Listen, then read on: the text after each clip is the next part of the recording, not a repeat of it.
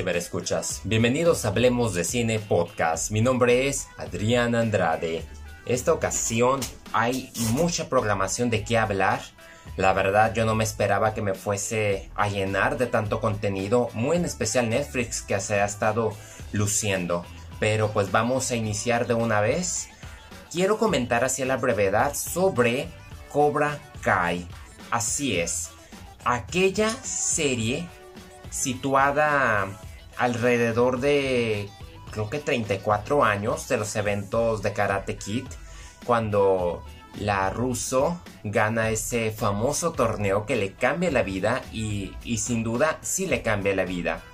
Ver a los actores como Ralph Macchio y William Zapka regresar en sus edades abrir sus dojos y volver a reanimar la, rivalidad, pero desde otros enfoques más actuales, uh, humanos, los valores y, y, lo que las problemáticas que existen hoy en día es algo grandioso. Yo la verdad que Netflix haya comprado esta serie producida por Will Smith ha sido una de las decisiones más grandiosas y ni se diga de los desenlaces de cada temporada porque me encuentro enganchado para ver la tercera, a ver qué es lo que nos depara.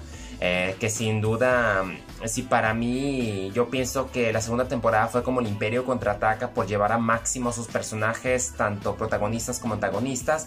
La primera temporada fue una introducción para cualquier generación que quiera conocer y aparte que las referencias, la nostalgia, sin duda, esta serie ha funcionado mucho más que película. Que de por sí las primeras dos películas fueron bastante clásicas, enganchadoras, con un elenco y un equipo técnico que simplemente le tienen bastante amor a esta narrativa. No voy a profundizar en actuaciones, personajes, cinematografía, edición, ah, porque me voy a, para eso me voy a reunir con mi padre ah, en Hablemos, porque me voy a reunir con mi padre para hablar de esta franquicia y de cómo dio un giro para su futuro. Yo lo único que, voy a resumir en pocas palabras es que si a ti te gustaron mucho las primeras dos películas, sin duda te va a fascinar esta serie porque aprovechan profundizar en todos los personajes y mostrarte que no todo es bien y mal. Simplemente hay una línea gris, hay personajes complejos que combaten con sus demonios y, pues la adolescencia, la juventud anda a veces en malos pasos por las malas influencias, por las teorías de veneno, por ah, el narcisismo, las redes sociales. Entonces es una serie muy completa en lo que cabe, que tiene sus elementos clásicos, pero también innova al posicionarse a las problemáticas de hoy en día. Cobra Kai. ¡Wow! Vamos a cambiar ahora con una adaptación feminista. Yo creo que sí lo es en cierta manera e inteligentemente en Hola Holmes. Muchos criticaron esta versión de Sherlock Holmes que se basa más en la madre y la hermana menor. Criticaron en especial que Henry Cavill y Sam Caffin aparecían muy poco, pero con mucha razón, ellos no eran los protagonistas, ellos estaban para apoyar a Enola Holmes, en especial llevada a cabo por Millie Bobby Brown, a quienes reconocerán por Stranger Things. Así es, ¿quién diría que aquella niña uh, calva, uh, sobrenatural, inusual, tuviese carisma, belleza, y una forma de proyectarse. Es, a mí me encantó, o sea, es una actriz sin duda que es una gran oportunidad para sacar su lado femenino y lucir entre las actrices de hoy en Hollywood, entre uno del futuro, porque ella sin duda mantiene las dos horas de la película, te hace reír, te engancha, te mantiene en el suspenso, la forma poco ortodoxa en la que se desenvuelve, ella parece que nació para ser Enola Holmes. La película maneja el estilo de las otras adaptaciones, no obstante es más ingenua y no es tan revoltosa, es más simple. Yo creo que va dirigido más para los jóvenes, para la adolescencia, porque si nos vamos a temas más, más complicados, pues no se diga las películas de Robert Downey, que a mí nunca me convencieron, y por la serie llevada a cabo por Benedict Cumberbatch y Martin Freeman, que para mí sigue siendo de las mejores y quisiera que hubiese una nueva temporada, pero entre tanto para estar ambientada en la época medieval en la cual corresponde Sherlock, Enola se, se luce sin duda y me divierte, te resuelve dos misterios grandes. No es necesario que haya una secuela, porque la historia en sí se, se cumple y son dados que realmente te tiran una suerte que tú no la ves venir. Y todo inicia por la desaparición de la madre de los Holmes, quienes sus hermanos deciden regresar y hacerse cargo de la pequeña Enola, y pues siendo una mujer que fue enseñada a que pensara por su cuenta, leyera, no estuviese como con el objetivo de casarse. O sea, prácticamente te rompen ese estereotipo de lo que tenía que vivir la mujer en esa época, que no tenía derecho, no tenía voz. Ella simplemente estaba destinada a casarse y tener hijos. Y aquí te destrozan todo eso manejándote un mensaje por eso menciono que es una adaptación feminista que a mí me gustó, la verdad. Yo pienso que aprovechó la situación que se vive hoy en día, no solo en Estados Unidos, en Inglaterra, sino también en México. Eh, es algo muy importante. Yo creo que es una película que le da voz y voto para las mujeres, para colocarlas como las grandes pensar como las grandes mentes que son y la forma en que te pueden contribuir en la dirección y en la estabilidad de un país y es muy importante prestarles mucha atención y nunca desvalorarlas ni hacerlas menos y simplemente pues darnos cuenta que es una pieza fundamental de este mundo y deben de ser consideradas iguales como todos, como todos los humanos sin excepción. Todos tenemos los mismos derechos, las mismas oportunidades y todos nos enfrentamos a los mismos problemas. Así que Enola Holmes es una grata adición a la saga de Sherlock Holmes que no tendrá nada que ver con las demás, pero sin duda para esta clase de literatura es bienvenida y recomendable para quien le guste el buen cine. Y la nostalgia está a todo, a todo lo que da. Y con eso me refiero a que hace dos días, en mi cumpleaños, estrenaron la tercera parte de Padre de la Novia. Ish, como le dicen al final.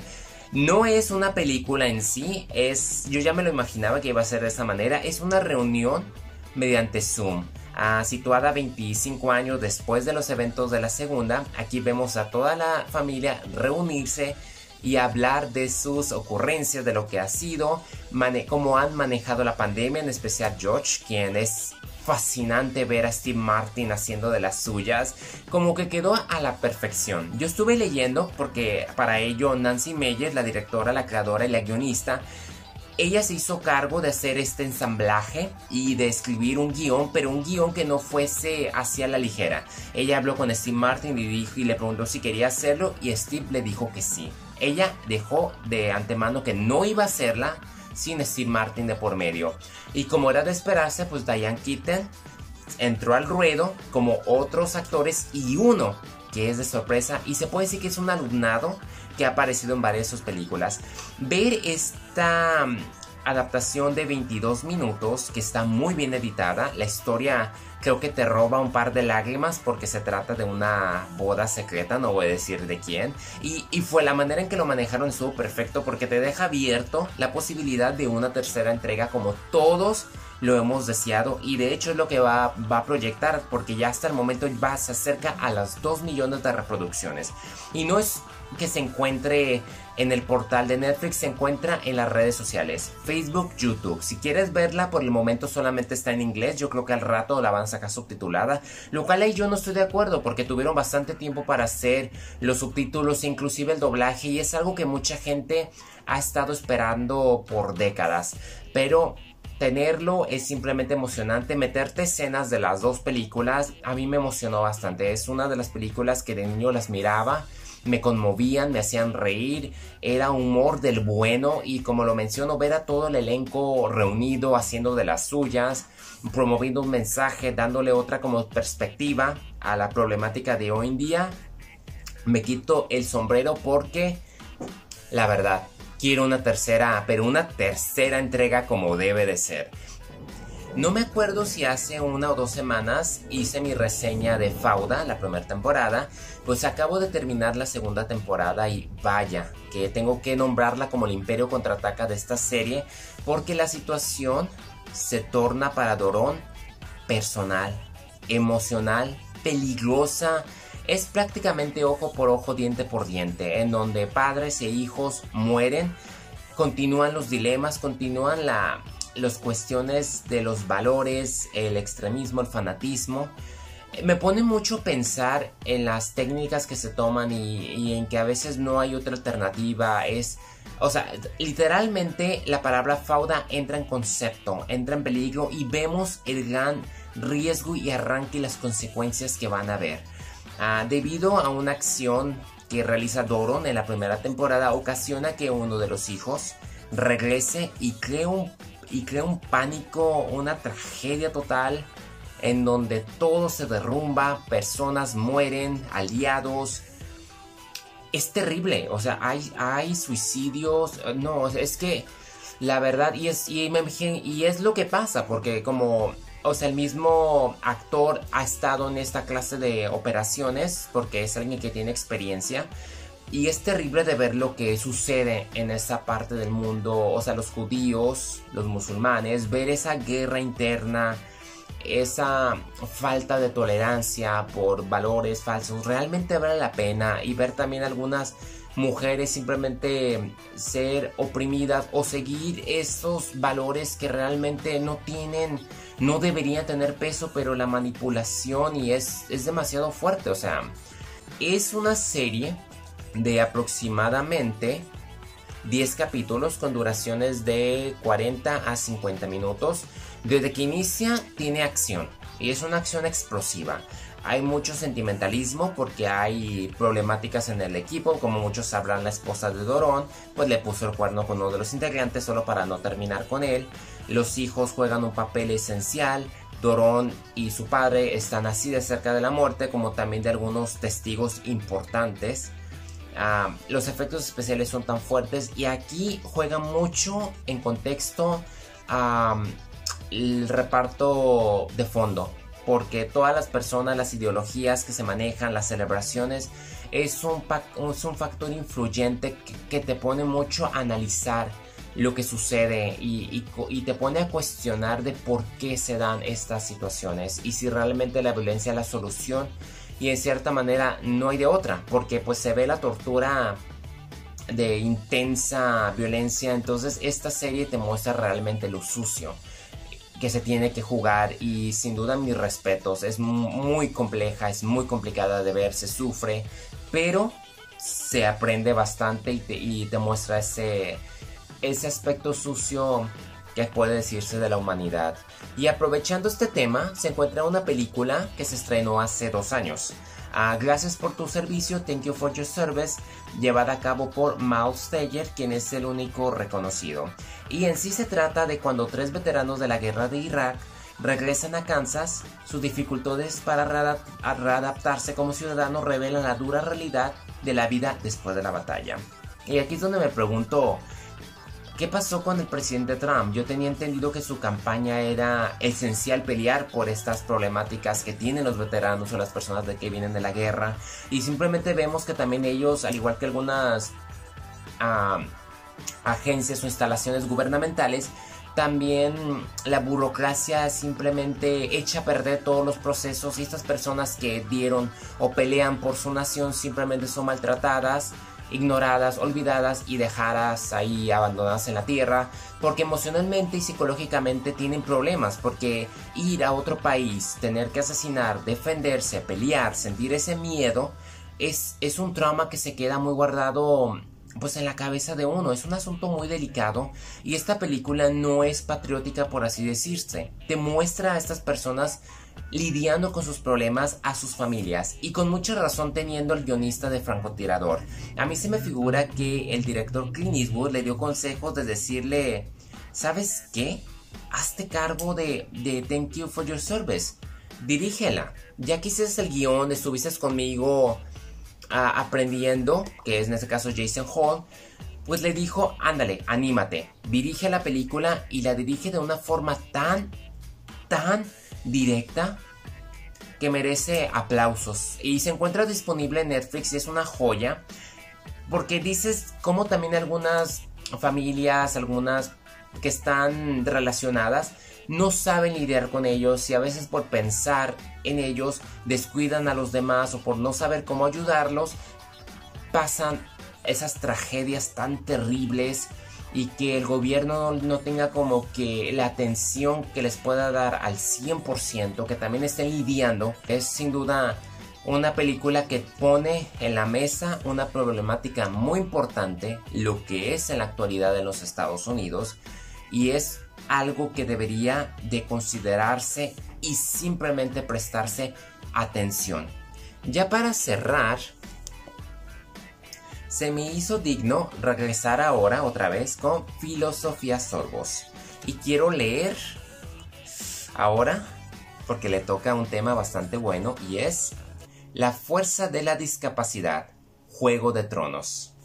Aquí voy a leer del libro de texto típico de Andrés Lomeña, profesor de filosofía, la canción de Hielo y Fuego de R. R. Martin es una saga de fantasía medieval cuyo éxito arrancó en los años 90, aunque su verdadera rama, aunque su verdadera fama llegaría a partir de 2011, gracias a la serie de televisión de la cadena HBO. Ningún escritor de literatura fantástica había sido tan influyente desde J.R.R. Tolkien. Hasta Martin ningún escritor de fantasía épica había representado el cuerpo y la discapacidad en toda su crudeza. En la serie Juego de Tronos encontramos a los Inmaculados, soldados esclavos castrados completamente, a Varys, un eunuco, a Jaime Lannister, un guerrero manco, o a Tyrion, un enano repudiado por su propia familia. Además, el joven Brando Stark ha quedado paralítico. El bueno de Odor es un gigantón que solo pronuncia su nombre y el legendario Beric Dondarrion es tuerto.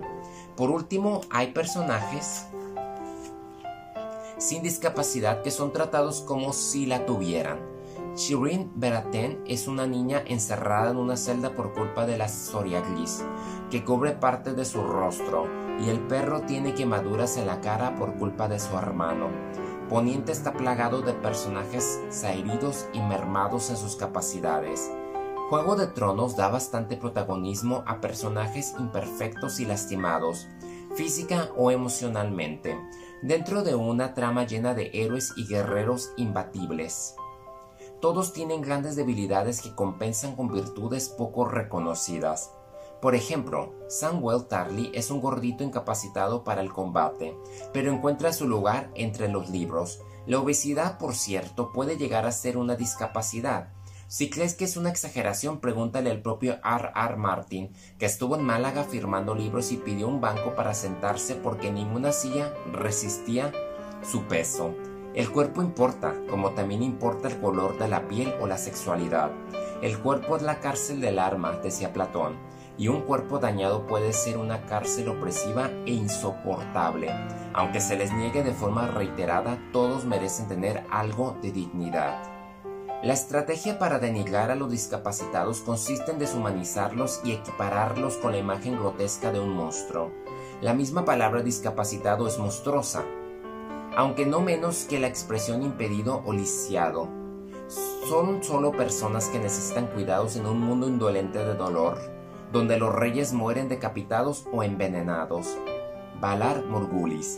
La muerte nos incapacita, para la vida, aunque la filosofía nos sirve de muleta en ese difícil tránsito hacia la nada que adornamos con caminantes blancos y dragones. ¿Quién hubiera dicho que Juego de Tronos era profunda y novedosa al mover la discapacidad? Y es cierto, todos los personajes tienen tanto problemas físicos como emocionales. Es algo que a lo mejor uno se engancha al darte cuenta nuestra fantasía, nuestro aprendizaje de que hay personas que pueden hacer mucho más, como fue el caso de Tyrion, que era un enano cuyo padre simplemente no lo tomaba en cuenta y él libró una batalla. Y, es, es sin duda, filosofía sorbos es lo que te pone mucho a pensar. Entonces, en cierta manera, ver esa, esa discapacidad, pero verla como no, no una problemática, sino como algo que tú puedes ganar a, a tu favor. Bueno, eso es todo de mi parte. Gracias por haberme acompañado en Hablemos de Cine Podcast. Quédense pendientes de las novedades, síganme en las redes sociales y recuerden, próximamente una nueva versión definitiva de mi novela Decadencia, la cual dará paso a la segunda y tercera porque esta trilogía estará llegando no solo digitalmente, sino a papel.